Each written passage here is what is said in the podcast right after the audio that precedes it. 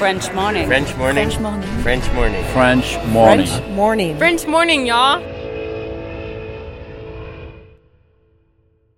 Cet épisode a reçu le soutien d'Agora Expat. Vivre aux États-Unis nécessite une assurance santé adaptée. Mais trouver la solution parmi toutes les offres peut s'avérer être un vrai casse-tête. Budget, besoin, franchise, difficile de tout combiner. Ne perdez plus votre temps, Agora Expat sélectionne et compare pour vous les meilleures solutions d'assurance santé. Offre personnalisée, accompagnement sur mesure, devis et conseils gratuits, Agora Expat est le courtier référent de la communauté francophone expatriée aux États-Unis. Retrouvez plus d'informations sur agoraexpat.com. Et maintenant, place à l'épisode. Salut et bienvenue dans French Expat. Moi c'est Anne Fleur, la co-créatrice du podcast et la réalisatrice actuelle. Vous vous apprêtez à écouter nos tout premiers épisodes. Si toutes les histoires que nous avons relayées dans le podcast nous ont beaucoup marqué, et ce dès la première, il faut bien avouer que notre style, notre technique et la qualité de notre travail ont énormément évolué depuis 2019. Si ça vous dit de voir où on en est, rendez-vous dans les épisodes à partir du 1er juin 2021. Dans tous les cas, merci à vous d'être là et belle écoute.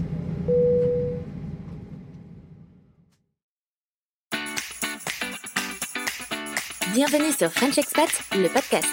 Le podcast des voyageurs expatriés francophones du bout du monde.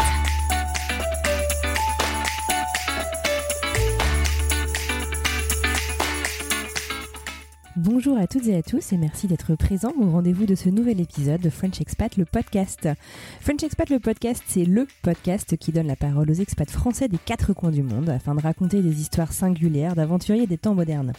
Nous vous proposons ainsi un nouvel épisode deux fois par semaine et discutons avec vous et avec nos invités de l'expatriation qu'ils vivent ou qu'ils ont vécu. Moi, c'est Anne Fleur, une des cofondatrices du podcast et je vous parle depuis Boston aux États-Unis et je suis particulièrement heureuse de vous retrouver aujourd'hui. Alors dans l'épisode d'aujourd'hui, j'ai le grand plaisir de vous présenter à une de mes grandes copines entrepreneurs que j'ai, une fois n'est pas coutume, rencontrée sur les réseaux sociaux. Estelle lançait en fait sa campagne de crowdfunding, c'est-à-dire financement participatif, lorsque nous sommes entrés en contact de manière plus régulière, un petit peu avant euh, l'été 2018. Moi, à l'époque, je lançais ma campagne pour Jack and Ferdy à ce moment-là, et Estelle est vite devenue my number one cheerleader, et ce rôle ô combien important pour un entrepreneur en fit vite une alliée de choix Estelle lançait donc elle aussi sa campagne pour financer de son côté la réédition de son livre indispensable pour tous les expats français aux États-Unis. J'ai nommé le fameux guide de survie alimentaire. Estelle m'impressionne par son énergie et sa passion. Vous le savez que j'adore les gens passionnés qui vont au bout des choses et qui m'en apprennent plein. En plus de tout ceci, Estelle est sommelière en chocolat et si vous ne savez pas ce que ça veut dire, eh bien écoutez la suite de cet épisode. Je ne vous en dis pas plus, je suis très heureuse de vous présenter Estelle Tracy.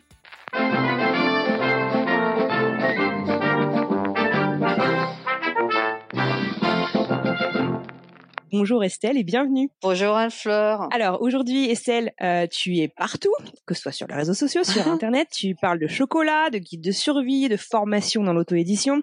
J'ai l'impression que rien ne t'arrête, mais first things first, repartons un petit peu en arrière. Qui était Estelle avant de partir aux États-Unis? Il y a 17 ans, tu me disais avant qu'on lance l'épisode.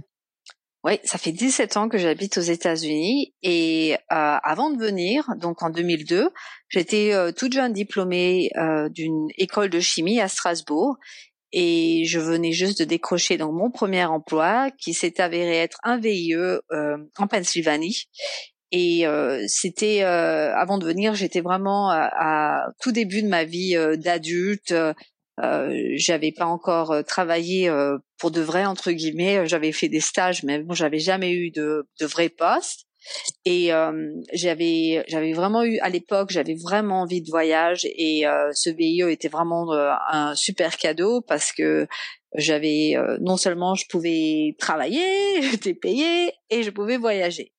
Et donc en fait, ce, cette première opportunité elle a assouvi beaucoup de bah, de mes souhaits et, euh, et ça a été le début, euh, disons, de mon de mon auto-exploration. Et ça a été, euh, j'avais tellement à, à, apprendre sur moi-même et euh, ce premier pas donc aux États-Unis m'a vraiment permis euh, de commencer ce voyage. Génial. Donc en fait, c'est un petit peu un strike, quoi. ouais, ouais, mais complètement. Et alors du coup, euh, est-ce que tu avais cherché à partir donc un peu par tous les moyens? Est-ce que tu avais regardé d'autres destinations? Pourquoi les États-Unis à l'époque? Ah bah c'est un gros coup de hasard en fait parce que alors pour les personnes qui c'est souvent le cas. Oui, ben oui. Alors, mais là vraiment gros hasard euh, parce que euh, bah, je te raconte l'histoire. Alors en fait, euh, j'ai fini mes études. Euh, j'ai, j'ai, en fait j'ai décroché mon diplôme très peu de temps après le 11 septembre. Donc euh, il y a eu le 11 septembre et deux semaines plus tard, bah moi je finissais mes études. Je me suis dit ok, ça va être fun de le marché de l'emploi va être hyper intéressant et ça a été ah ouais non c'était une année vraiment vraiment pas vraiment morose. Hein. Euh, et dans mon domaine, dans la chimie, en fait, j'avais l'impression que la moitié de mes copines avaient, avaient déjà changé de voie dès la sortie euh, de l'école parce que il y avait juste pas de travail. Et en fait, ce qui s'est passé, c'est que donc pour les personnes qui connaissent pas le VIE, donc ça, ça c'est en fait ce que ça veut dire, c'est volontariat international en entreprise. Et quand moi j'ai postulé en tout début 2002 à un, poste de VIE, c'était euh, une des ou la première ou la deuxième année euh, du programme. Donc c'était pas du tout connu, en tout cas beaucoup moins que maintenant. Et euh, et en fait, euh, j'étais, c'est une copine qui m'en avait parlé et mais j'avais postulé, je crois à l'époque, j'avais j'ai dû postuler à 80 postes. Et ce que j'avais fait, c'est que j'allais sur le site du VIE, cvweb.com, et je postulais à tous les, vraiment à tout qui avait, enfin à tous les postes relatifs à à la chimie. Et, euh, à l'époque, un peu dans tous les coins du monde, quoi. Oui, mais moi j'étais, euh, enfin je vais pas dire j'étais désespérée, mais enfin si, concrètement ouais, parce que j'avais pas de travail. ah oui non mais bah oui quand on n'a pas de travail, euh, voilà quoi. Et en fait, bah c'était ça l'histoire, c'est qu'en fait j'avais postulé un poste dans les Caraïbes euh, où j'avais carrément eu, enfin j'ai même pas commencé le, j'ai même pas été considérée, j'ai compris pourquoi euh, plus tard. J'avais postulé un poste euh, Caraïbes et ensuite j'ai postulé un poste en forêt noire dans un labo en forêt noire en Allemagne. Et donc euh, je rendez-vous avec un cabinet, euh, je crois que c'était psychologue euh, à Paris. Ensuite j'ai rencontré le DRH et j'arrive, euh, je réponds à ses questions et une fois qu'en fait j'ai donné la bonne réponse à ce qu'il voulait entendre, il me dit bon ok vous voulez aller où? Moi je dis ben j'ai postulé un poste en forêt noire. Euh, il dit bon écoutez il va falloir trouver autre chose parce que le poste a été pris. Euh, par contre les États-Unis ça vous dit? Je dis ah, ah ouais enfin c'est c'est juste pas pareil quoi voilà. Et en fait euh, il m'a donné deux options ou ça ou l'Italie. Alors je lui ai dit ouais Italie je parle pas vraiment bien. ah non non rien à voir. En fait il a euh, la, la, la, chance que j'ai eue entre guillemets c'est que euh, il avait un poste de bureau et la plupart des chimistes voulaient un poste en labo. Et moi j'étais euh, le labo je sentais que c'était pas ma voie. Et euh, il m'a demandé ah est-ce que euh, vous avez un copain? J'ai dit bah non. Bah est-ce que vous parlez bien anglais? Bah non pas vraiment. Bah, qu'est-ce que vous attendez? Il faut y aller. Et c'est comme ça que je me suis retrouvée euh, en Pennsylvanie. Euh, et dans une dans une grande entreprise pétrolière. Je travaillais pour c'était pré pré pré restructuration et, euh, et voilà, c'est comme ça. Mais c'est vraiment, euh, j'ai postulé pour un job en Allemagne. Et en fait, je me suis retrouvée euh, aux États-Unis, mais je, je n'ai trouvé aucun autre boulot. Mais vraiment, et t'as pas du tout même considéré de chercher en France parce que toi. Ah bah si, c'est tout ce que j'ai fait. Ah bah les VIE, c'est que on, les VIE, on peut pas les trouver en France en fait. Euh, c'est simplement. Ah oui, ok. Euh, non, non, moi j'étais prête à aller n'importe où. J'étais, euh, j'ai vraiment le VIE, j'avais juste postulé en ligne. Ah non non, ah non non, c'était vraiment pas la bonne période. On était, euh, je vais te dire, on a fini nos, imagine, nos remise de diplôme en septembre. En juin, j'avais euh, des copines qui avaient décroché leur premier emploi, donc neuf mois de chômage quand même. Donc c'est dingue. Ah ouais, ah ouais non, c'était c'était chaud. Hein. Mm. Donc on fait ce qu'on a à faire, voilà quoi. Bon, et alors du coup, donc tu fais tes valises et puis tu fais comme le mec t'a dit, tu pars en Pennsylvanie. C'est exactement euh, ça. pas contrariante, Estelle. Ok, c'est parti. voilà. Alors, mes deux comment ça se passe mhm. l'arrivée? Est-ce que tu étais déjà partie aux États-Unis avant? Ou c'était un pays complètement nouveau pour toi? Non, bah non, j'étais, euh, j'ai jamais rêvé des États-Unis, mais alors vraiment pas du tout. Euh, moi, le rêve de quand j'étais jeune, c'était d'emménager en face de chez mes parents. Comme ça, j'étais. Ah oui, euh, d'accord, donc pas du tout pareil. ah non, non, pas du tout pareil. Euh, non, non, pas du tout. Et et donc euh, ouais non, c'était j'ai jamais rêvé des États-Unis. J'avais euh, euh, je me suis jamais vraiment projetée du genre ah oui une fois que j'aurai fini mes études je ferai x y z. Non je chercherai du boulot. C'était ça. J'arrivais pas à me voir euh, au-delà de ça. Et euh, non non j'ai et même je vais dire j'avais plutôt un a priori plutôt négatif. Euh, et non j'avais j'ai non non mais alors pas du tout des États-Unis et euh, et donc même j'ai dû vraiment enfin quand j'ai appris que je partais je me suis dit ok il va falloir un peu changer mon attitude parce que euh, sinon je vais avoir que des sales expériences en arrivant. Et euh, non, non. Et, et, je me souviens en arrivant euh, donc sans avoir idéalisé les États-Unis, en ayant presque un a priori négatif et en essayant quand même d'avoir un esprit ouvert.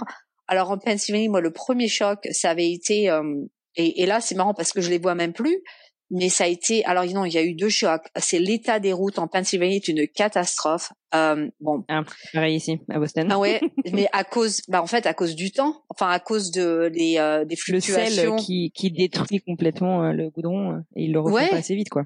Ouais les moins 17 aussi. Enfin les, les grandes variations de température. Enfin les euh, ah non c'est les routes étaient dans un état lamentable. Et ensuite c'était les donc les comment on appelle ça, euh, les, pylônes électriques, euh, enfin les lignes électriques pas enterrées. Alors ça, mais j'ai trouvé ça mais d'un moche. Mais toi aussi, ça t'a fait pareil ou euh... Ouais, mais je pas dire que c'est le truc qui m'a choqué en, termes de choc culturel quand je suis oh, arrivée aux États-Unis. C'est marrant. Ah mais moi c'était une déception énorme parce que j'ai trouvé ça d'un moche mais je me dis mais comment c'est possible qu'un pays aussi civilisé enterre pas ces lignes?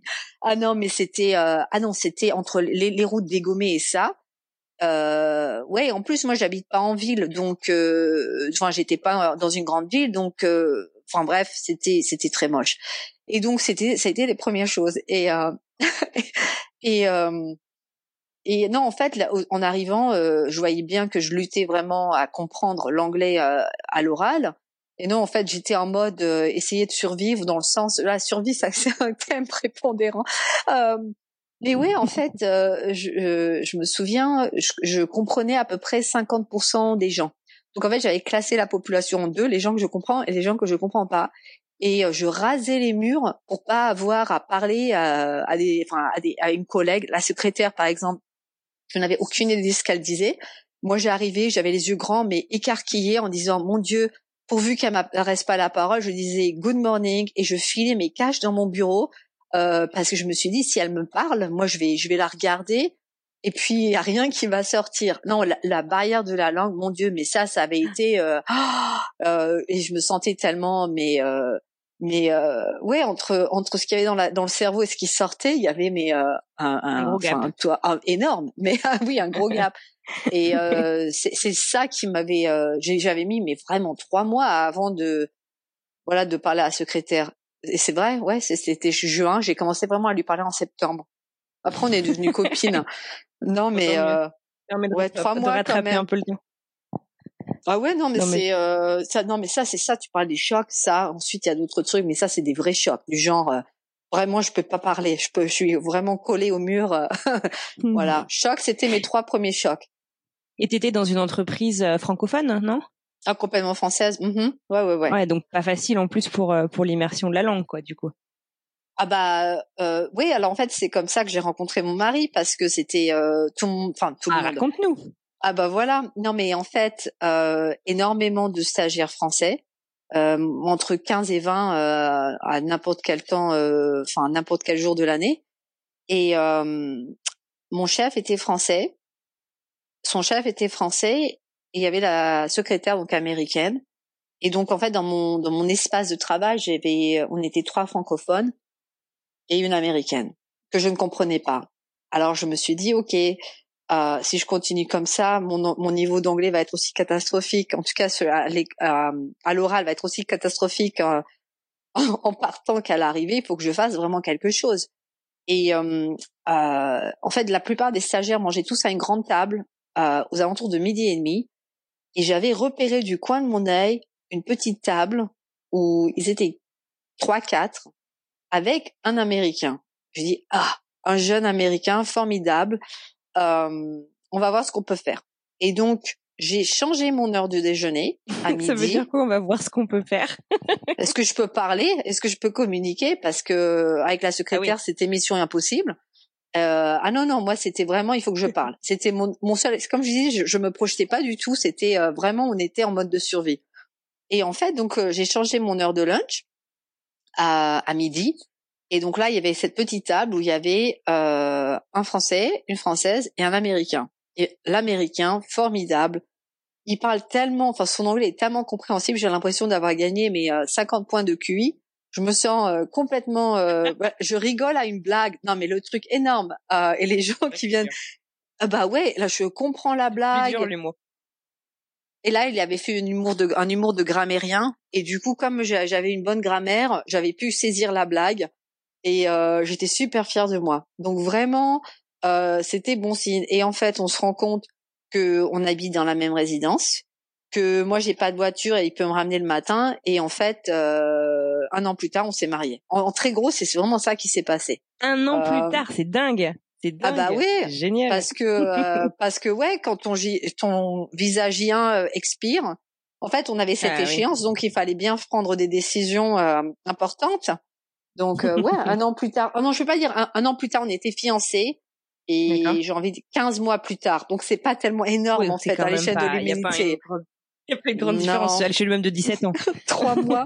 Mais trois mois de différence par rapport aux 12 mois. Donc ouais, non, c'était euh, ouais. Euh, D'accord. C'est passé assez vite. Bon alors donc du coup tu te maries avec ton mari. Euh, Vous êtes vous êtes resté en Pennsylvanie? Ouais, en fait on est euh, on habite. Euh, j'ai toujours vécu dans la région. Euh, on est à quoi 50 minutes de là où on habitait en arrivant. Donc ah oui donc tu connais bien le coin quoi. Ouais, ouais, parce que j'ai, enfin, je veux pas dire, ça fait désespérer de dire euh, j'ai connu que ça. Non, mais euh, aux États-Unis, je n'ai habité que en Pennsylvanie, dans la région de Philadelphie. Voilà. D'accord. Oui, alors, du coup, je le disais tout à l'heure en introduction, donc euh, tu fais maintenant plein, plein, plein, plein d'autres choses, mais à ma connaissance, pas beaucoup de chimie ou alors peut-être en cuisine. Euh, Est-ce que tu peux nous raconter mmh. un petit peu cette transition? Qu'est-ce qui s'est passé? Oui, en 17 ans, qu'est-ce qui s'est passé de euh, jeune euh, jeune marié qui, qui peut parler en, anglais à euh, voilà, j'ai tout envoyé valser. Alors, ce qui s'est passé entre les deux, donc ma mission de VIE, elle touche à sa fin, et c'était une période assez intéressante dans le sens où une fois que j'ai passé le cap de trois mois, j'ai commencé à vraiment m'éclater. donc, je me suis fait de super amis, bah, des Français euh, bah, j'avais donc euh, Jonathan, donc maintenant mon mari. Euh, vraiment, c'était c'était une période, euh, c'était une période très très chouette. Et ce qui s'est passé, c'est qu'en fait, au moment où je me suis mariée, c'est là que tous mes amis sont commencé, ont commencé à rentrer en France. Et je me suis retrouvée finalement le, le contre-coup, il est arrivé beaucoup plus tard que que j'imaginais dans le sens où en fait l'adaptation entre guillemets dans un certain sens elle, elle était faite je me trouvais toute seule et euh, enfin sans amis euh, sans à l'époque pendant trois mois j'ai pas eu permis de travail. Mais même sans amis tout court j'avais une copine. Et puis quand on a 25 ans la plupart de nos amis ils bossent en fait. Euh, moi j'avais pas le droit de travailler en attendant euh, donc j'étais entre entre deux visas. Donc j'avais pas le droit j'avais pas de permis de travail. J'attendais mon permis de travail donc pendant trois mois en plein hiver je n'avais absolument ah rien à faire.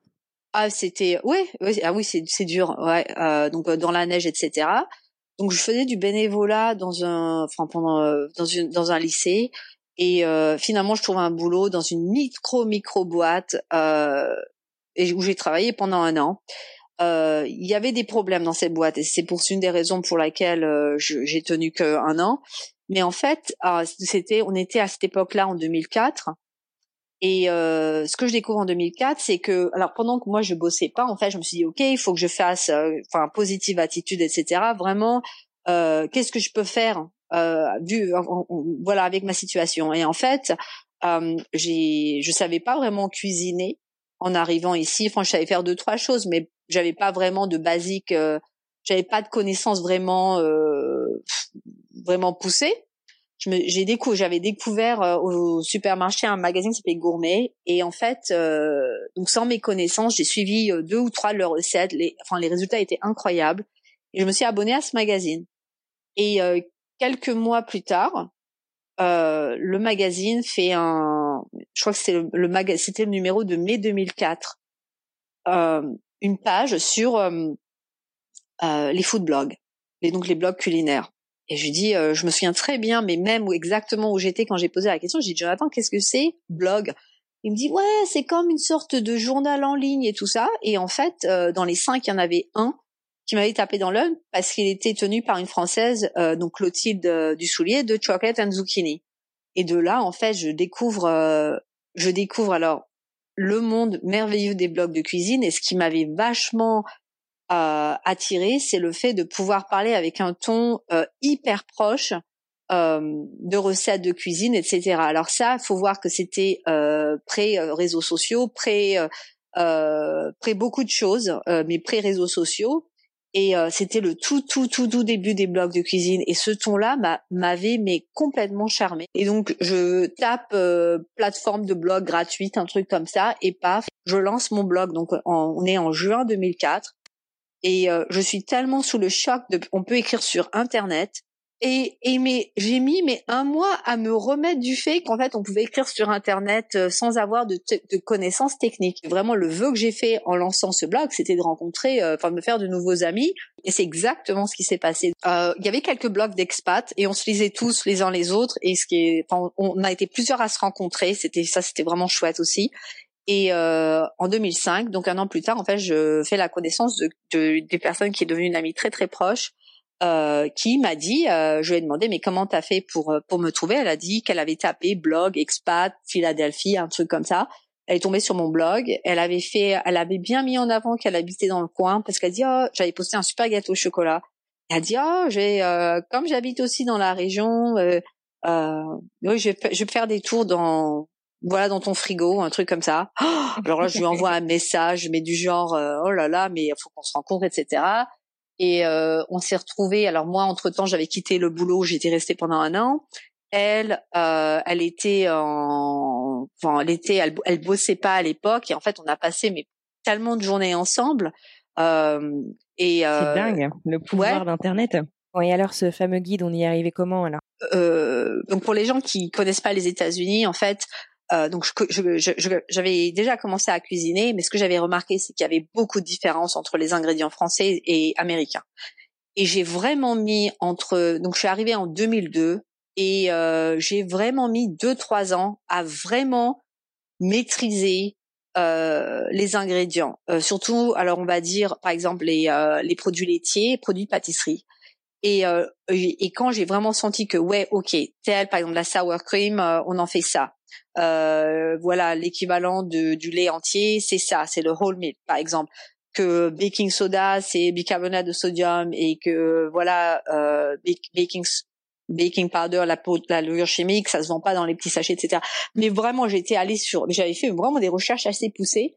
Et en 2006, je me dis, ok, ça y est, je vais pouvoir faire les euh, les correspondances. Je vais pouvoir parler de, de, des différences entre les produits laitiers et de pâtisserie français et américain sur mon blog. Et donc j'avais fait trois billets. Donc deux sur les produits laitiers parce qu'il y a vraiment des différences euh, suffisamment pour justifier deux billets et un sur les produits pâtisserie. Alors là, les billets cartonnent énormément de blogueuses et blogueurs français euh, qui sont hyper intéressés parce que du coup, je leur donne la clé pour comprendre les sites euh, de recettes américaines et euh, les, ah ouais donc en fait c'était même pas tant ça pour les expats tout de suite. Euh, ouais ouais ouais il y avait alors il y avait les les, Français de France qui commençaient à à lire les, les les blogs de cuisine américains. Donc vous voyez moi je leur donnais la clé.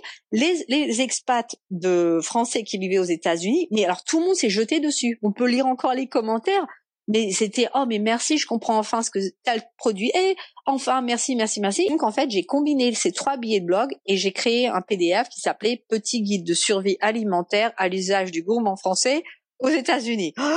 C'était un super long titre.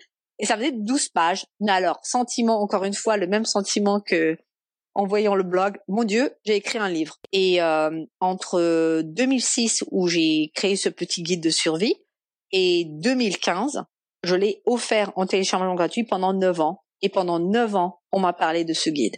Et j'avais une copine qui m'a dit non mais Estelle, faut que tu tu gagnes de l'argent avec. Et en, ce qui a changé entre ces entre 2006 et 2015, c'est euh, bah, c'est qu'il y a tout un monde qui s'est développé autour des smartphones, des Kindle. Le Kindle a été inventé. Quand j'ai quitté mon boulot en 2015, Euh, je dis mais c'était alors j'avais étudié tout un tas de j'étais vraiment plus du tout heureuse à ce boulot.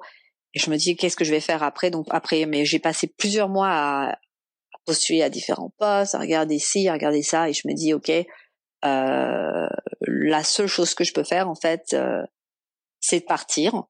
Et je me donne un mois. En fait j'avais j'avais travaillé sur un sur un recueil de recettes qui est devenu mon deuxième livre, Un amour de myrtille. Et en fait, je m'étais donné quatre semaines, enfin un, mois. J'avais quitté, mon dernier jour, c'est le le 7 mars, le 7 avril, euh, j'avais décidé que le guide de survie alimentaire aux États-Unis verrait le jour. Euh, et c'est tout. En fait, tout est parti de là. En fait, euh, c'est tout ce que je savais, euh, tout ce que j'avais comme plan après ma démission. En fait, c'était ça.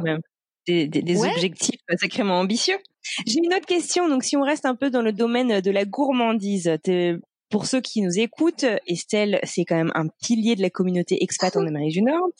Et alors, elle est l'auteur de guide dont on vient de parler pour euh, français, euh, guide de survie alimentaire aux États-Unis. Et c'est aussi toi qui as lancé le fameux groupe Bon Plan Gourmand aux US sur Facebook. Tu modères avec toujours autant de patience les posts sur la raclette en plein mois de mai, les débats euh, sans fin sur la chocolatine et le pain au chocolat. Mais alors, comment est-ce que tu es tombé donc dans la marmite gourmande? Euh, Voilà, est-ce que tu peux nous parler un petit peu de, de, de tout ça? Parce que j'ai vu d'ailleurs encore que ce matin tu modérais euh, des posts, ça m'a bien fait rire. Ah ouais, alors ça c'est rigolo. Bah en fait, ce qu'il y a, c'est que quand ça, ça, ça, tu vas rire, mais euh, quand j'ai, alors il a trois ans ce groupe Bon Plan Gourmand aux États-Unis, donc ah il est assez euh, finalement. Ah oui oui, en 2016, entre 2015 et 2016, j'ai lancé trois groupes.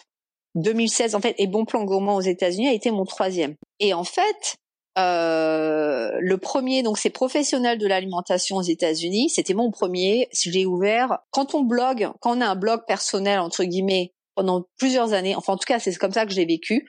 Je faisais très attention au retour que je recevais sur le, le guide de survie et je remarquais qu'il y avait plusieurs euh, personnes qui lançaient des projets euh, culinaires gourmands aux États-Unis qui achetaient le guide en fait euh, pour apprendre très très vite euh, pour comprendre très très vite le paysage alimentaire aux États-Unis et comprendre les ingrédients. Et en fait, je me suis dit quand même, entre guillemets, c'est dommage. Moi, je suis pas une prof... enfin, j'ai pas de restaurant. Euh, même si je fais partie de ce paysage gourmand, je fais pas partie euh, de ce monde-là.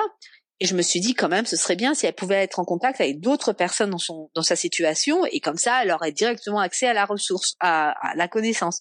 Et donc, ça a été mon premier groupe.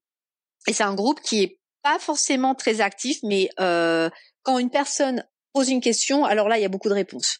Voilà. Ensuite, on m'avait demandé, mais comment, comment est-ce qu'on peut lancer un blog? Alors là, je dis, ouais, moi, en technique, je suis un peu à la ramasse, quoi. Je peux pas t'aider avec WordPress. du coup, j'ai eu l'idée de lancer un autre un autre groupe euh, Facebook, donc petit blog entre amis. Et là encore, j'ai créé le bon plan gourmand parce que les gens, les gens, mes lectrices, euh, surtout des lectrices, en fait, m'envoyaient, quand elles achetaient le guide, elles m'envoyaient des photos de produits, par exemple oh euh, regarde j'ai trouvé ce sirop de, de de je sais pas quoi à Houston au Texas. Moi je dis là je dis oui c'est super moi j'habite en Pennsylvanie enfin je sais pas quoi faire de ça en fait.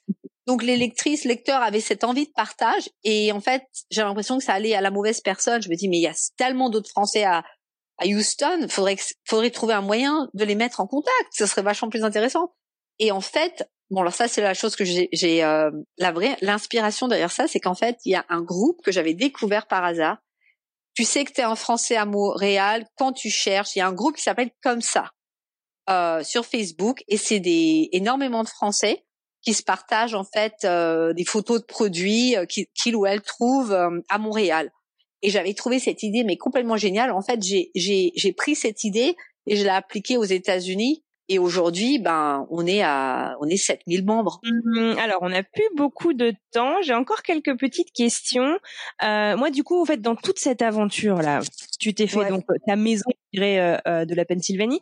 Est-ce que à un moment euh, donné, tu t'es dit, euh, bah, en plus d'autant plus une fois que tu es devenue maman, est-ce que tu t'es dit, moi, j'aimerais bien rentrer en France ou jamais et tu, tu, bah, juste décidé Alors, au programme?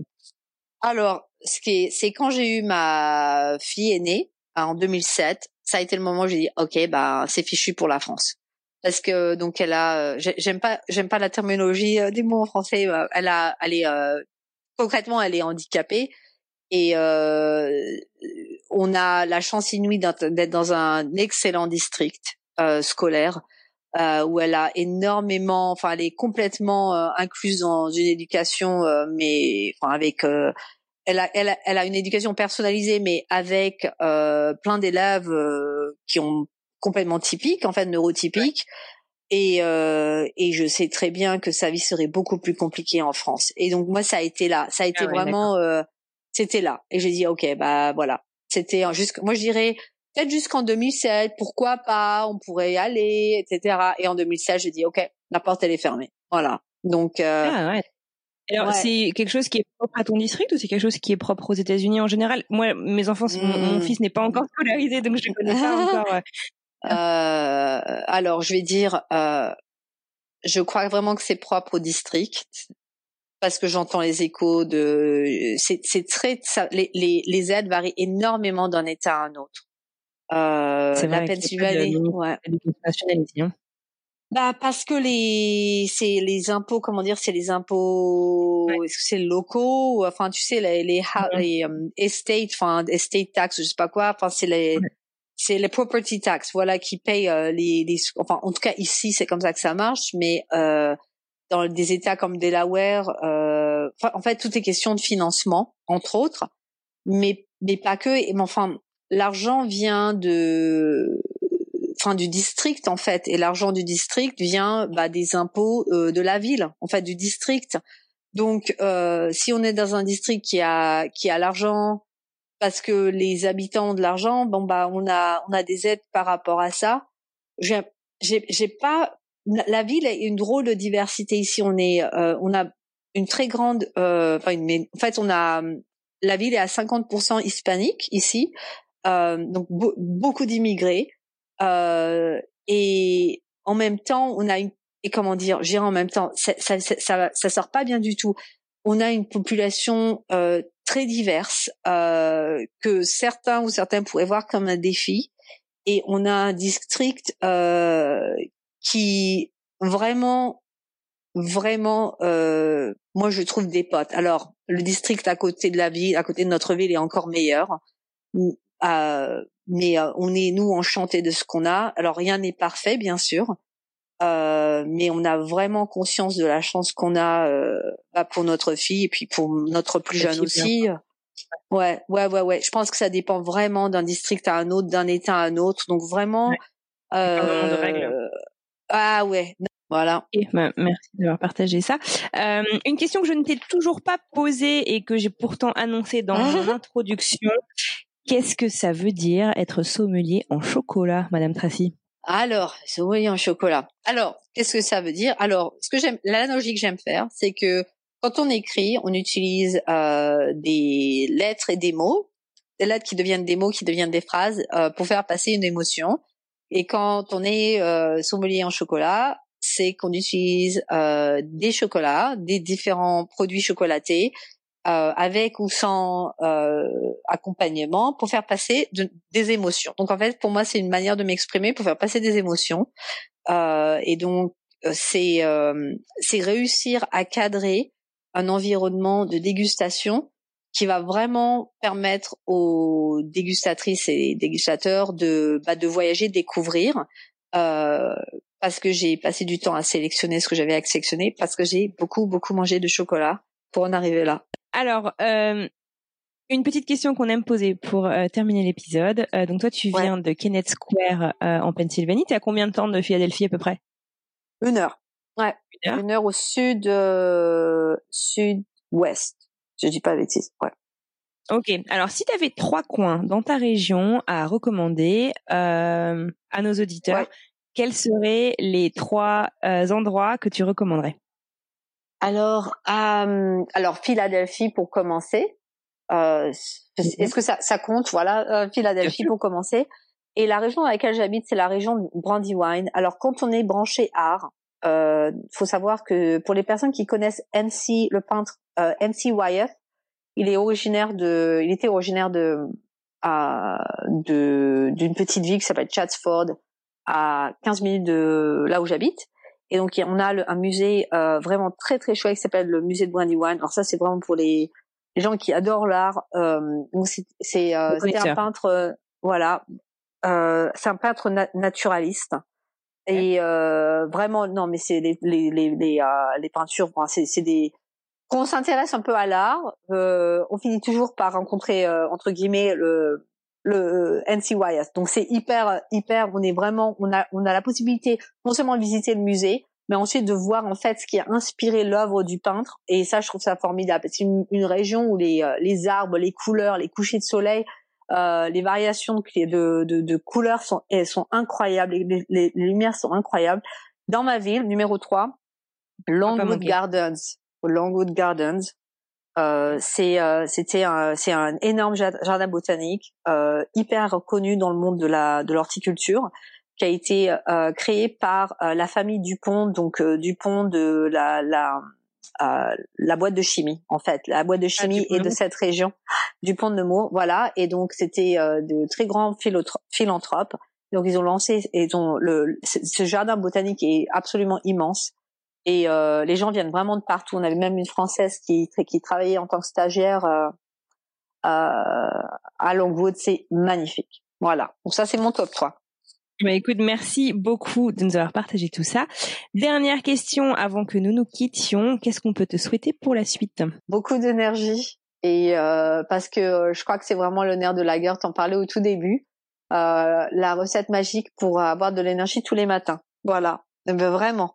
Et après ça, euh, tous les projets, euh, je m'en sortirai. Voilà. eh ben c'est génial. Merci beaucoup, beaucoup, beaucoup. Euh, si nos auditeurs veulent te retrouver, euh, bah, bon plan gourmand aux États-Unis sur Facebook, euh, la page Facebook le hamburger le croissant que elle je continue de mettre à jour euh, bah, à ce jour et et ensuite sur Instagram à Estelle Tracy ou en anglais à 37 chocolates. Génial. Bon, on remettra ça dans les notes du podcast parce que ça fait beaucoup d'informations. Mais en tout cas, Estelle est connectée. Donc, si vous cherchez euh, à rentrer en contact, ne vous inquiétez pas, il y a certainement une possibilité pour vous. Encore merci Estelle de nous avoir fait voyager dans ton histoire euh, entre les continents et dans ta vie professionnelle et personnelle. Euh, cela nous a énormément inspiré. Moi, j'ai adoré la balade. Alors, je n'ai qu'une chose à dire, Estelle. À quand la prochaine? Et alors, comme Estelle est super sympa et qu'elle adore French Expat, le podcast, elle a décidé de vous faire un cadeau et de vous offrir 15% de réduction sur le guide de survie euh, alimentaire des Français aux États-Unis avec le code FELP qui sont les initiales de French Expat, le podcast. FELP en minuscule et attention, c'est un détail qui a son importance. Je vais vous mettre le lien euh, à suivre euh, dans la description du podcast, comme ça ce sera hyper simple pour vous. et puis l'offre qu'elle nous a fait est donc valide jusqu'à fin mars 2020. Merci Estelle. Et voilà, c'est tout pour aujourd'hui. Merci infiniment à vous d'avoir écouté ce tout nouvel épisode jusqu'au bout. S'il vous a plu, n'hésitez pas à nous laisser une petite note et un avis sur iTunes ou sur votre plateforme de podcast préférée. C'est le meilleur moyen de nous aider. Vous pouvez également nous soutenir en partageant cet épisode avec votre entourage, un futur expat qui se pose plein de questions ou encore un expat qui pourrait se retrouver dans notre communauté par exemple. Pour plonger dans les coulisses du podcast, rejoignez-nous sur les réseaux sociaux, Instagram et Facebook ou même LinkedIn, French Expat le podcast tout attaché pour euh, retrouver tous les liens vers les épisodes, les plateformes, les réseaux sociaux, direction notre site web frenchexpatpodcast.com. Le prochain épisode, c'est avec Laetitia et quant à moi, je vous retrouve dans quelques jours. Excellente semaine à tous et à très bientôt.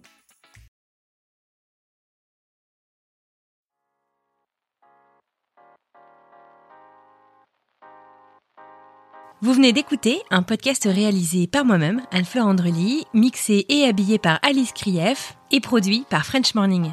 French Expat n'est pas le seul podcast de French Morning. Pour retrouver tous les podcasts du groupe, rendez-vous sur frenchmorning.com slash podcast. À bientôt!